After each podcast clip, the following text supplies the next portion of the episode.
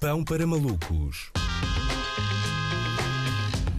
Com Manuel Cardoso. Olá Luís, celebrou-se há uns dias o Dia Mundial da uh, Saúde Mental, que teve ainda mais destaque, tendo em conta a tormenta pela qual todos passamos. Mas se é verdade que cada um de nós se tornou, no mínimo, ligeiramente atoleimado, vá com este ano e meio, há também claros indícios de que o sistema político, os governantes, os partidos ficaram todos tantã. E por aquilo, não é por aquilo que tenho ouvido nas notícias, por toda a desorientação, a tensão, a conflituosidade que os líderes líderes políticos têm vindo a apresentar, tenho a sensação, caros ouvintes, que nos estamos a aproximar do pico de uma crise de saúde política.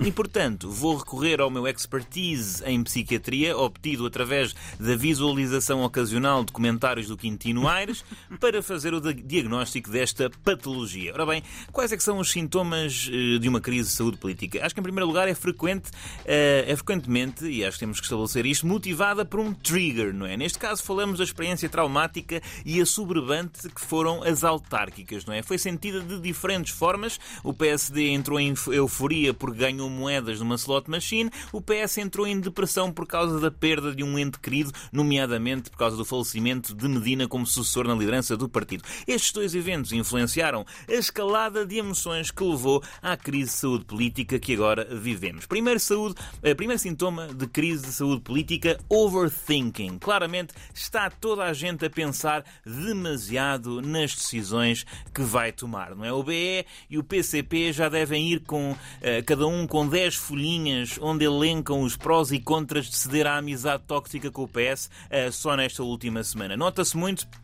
uma, uma compulsão para sofrer com coisas que ainda não aconteceram, não é? Sabem quando essa sensação quando começamos a ficar ansiosos com a perspectiva de um desfecho negativo, de um evento que ainda está por vir, ou que até ainda pode, pode nem sequer acontecer, e normalmente é o medo de chumbar num exame. No caso do Costa, é o medo de o orçamento chumbar. O termo médico é ansiedade por antecipação, neste caso, ansiedade por antecipação de eleições. Uh, segundo sintoma, noção de recorrência, não é? Porque nem todas as crises de saúde política política são iguais, não é? Todos temos casos isolados de falta de saúde política, momentos em que achamos que não estamos no nosso melhor, mas se todos os partidos repetem os mesmos comportamentos obsessivo-compulsivos na altura da aprovação do Orçamento de Estado, aí sim é sinal de que devem procurar com urgência um terapeuta de grupo parlamentar com a máxima urgência. Terceiro sintoma, mudança extrema de estados de humor. Não sei se se recordam, António Costa há uma semana foi ao Parlamento dirigir-se aos deputados de forma furibunda. Eu não admito isto, você não me fala assim, não sei o quê.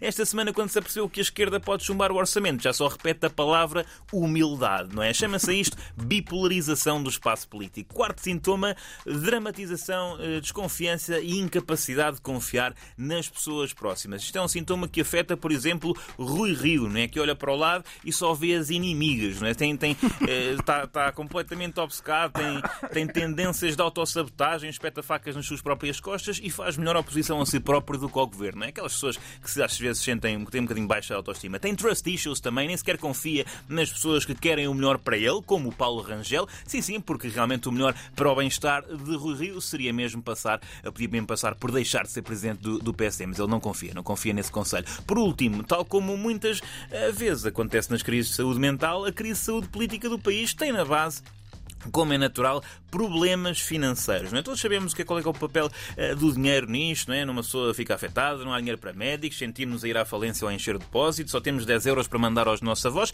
e é assim, é um problema estrutural uh, que muitos uh, dizem só ser possível resolver através de choques fiscais, não é? Enquanto outros acham que pode ser dominado só com medicação, nomeadamente com um fármaco chamado dinheiros da Europan, não é? Não sei se conhecem, se acaba em pan é porque é, porque é bom. o melhor é mesmo não abusar deste tratamento psicofinanceiro, senão ainda acabamos viciados em antirrecessivos, não é?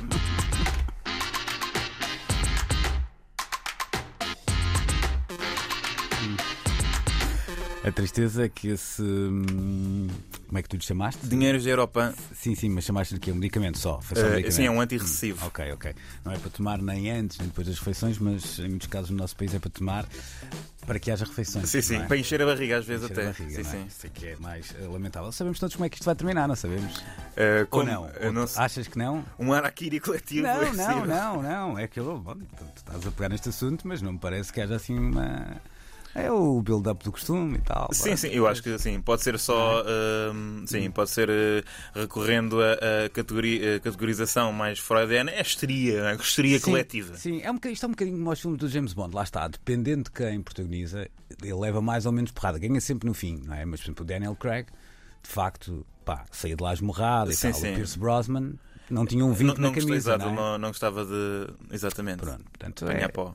mas depois, no final, o fim normalmente É previsível, filme é é? Sim, estamos naquela fase, naquela fase em que não é? parece mesmo que as coisas vão dar para o torto. Ou Mas- então, no final, o herói faz a Stallone, que é afasta-se, vai para o mosteiro algures no Extremo Oriente, não é? E diz que agora a pátria não pode contar com ele. Também, É possível. Também já aconteceu algumas vezes. Exatamente. Se calhar estou a confundir aqui alguns eh, guiões.